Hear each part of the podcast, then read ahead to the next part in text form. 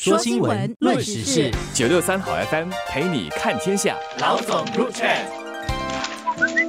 各位听众，大家好，我是新民日报的朱志伟。大家好，我是联合早报的郭丽娟。国家环境局和食品局将从六月一日起加强执法，取缔在小贩中心、咖啡店和食阁用餐后没有归还托盘餐具的行为。到时，执法人员将记下个人资料，初犯者不再只是接到劝告信，而是书面警告；从犯者将接到罚单或被控上法庭。然而，很多公众也在问。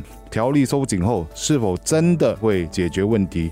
究竟谁应该为小贩中心的清洁负责？我相信不少听众和我一样呢，都很自然的会以为小贩中心的清洁卫生一定是属于环境局的负责范围。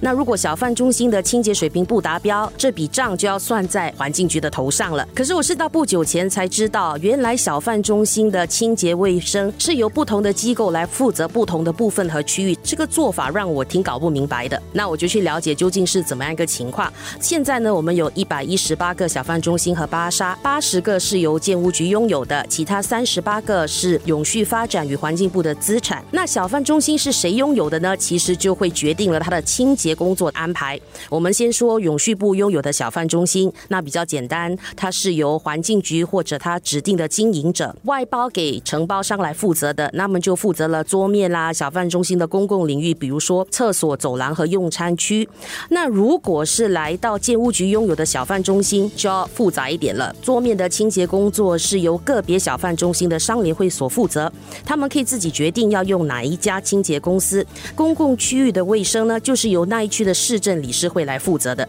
所以你听我讲到这样，应该觉得整个情况蛮复杂，也搞不太懂。那我其实就有一个很大的疑问：现有的做法是由不同的单位来负责不同类型小贩中心的整体卫生水平。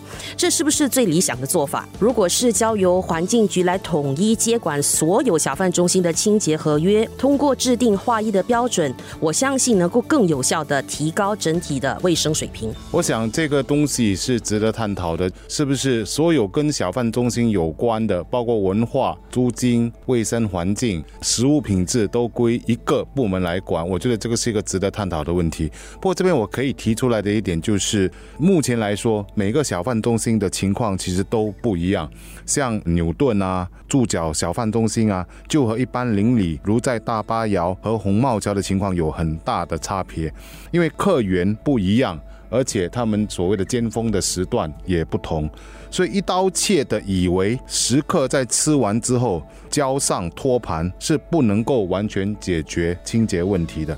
整个清洁问题的生态链哦，还要看时间、高峰、非高峰、空间、托盘的那个收集区是否足够，以及最关键的清洁工人是否足够等等问题。当然，清洁工人也牵涉到他们的技能是否到位，尤其是在高峰的时间内，那个时间哦，你收集碗盘的那个速度哦，也取决于说我会不会遭到投诉。所以这些零零总总的东西加在一起哦，都是可以去探讨而有待解决的问题。我觉得不变的就是，如果食客不自己交上托盘的话，整体的清洁问题将更加严重。政府是在二零二一年九月开始就要求食客在用餐后要归还餐具和托盘。那其实绝大多数的新加坡人都做到了这一点。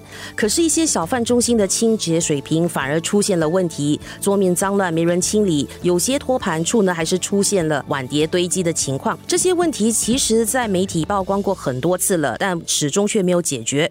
我的同事这次走访这些出问题的小贩中心时，还是经常看到这样的情况发生。那相关的原因往往就是清洁工人人手不足的问题。我觉得这是一个相当讽刺的现象。其实食客已经按新规定听话的做了他们该做的事，可是用餐环境反而变得更差了。那有关当局其实应该更积极的来正视和解决这些问题，而不只是要求小贩中心的商联会来应对。我觉得短期我们可以关注的问题是去了解每一个小贩中心的生态。包括它的客源哦，并对症下药。比如说，需要增加托盘的集中区，或者在某个时段增加更多的清洁工人。我想这一点有关当局已经在做了。然而长远之计，其实是要对小贩中心的格局的设计进行一些思考哦。比如说，根据不同区的人口结构以及客源的来源哈，在设计时先考虑到整体的卫生清洁问题、托盘的走向啊、清洁工作的工作空间等等。目前来说，我觉得有一个方式其实是不错的，那就是自动化托盘归还系统。目前全岛已经有十八个小贩中心设有这个系统，而这个系统在实验的阶段的时候，食客跟摊贩的满意度其实可以高达七十八千。因为我去过一些这样子的小贩中心，其实你归还的地方不是托盘的集中区，而是把它放在一个输送带上面，系统就会自动的把碗碟输送进去哦，然后里面的工人就可以进行分类工作。在这一点上，我觉得它可以至少解决一个问题，就是避免餐具的堆积。随着科技的日新月异啊，日后我们也不排除是不是有些什么机器人可以运用来解决一些处理垃圾等方面的问题。那我觉得在目前来说，短期跟长期的想法我们都要有，尤其是在新的小贩中心的设计上面，一定要把这个卫生整洁的问题如何处理考虑在内。如果要提高整体水平，不外就是两个方法嘛，一就是靠科技，一个。就是靠人手，那这两个方案肯定都要涉及额外的成本。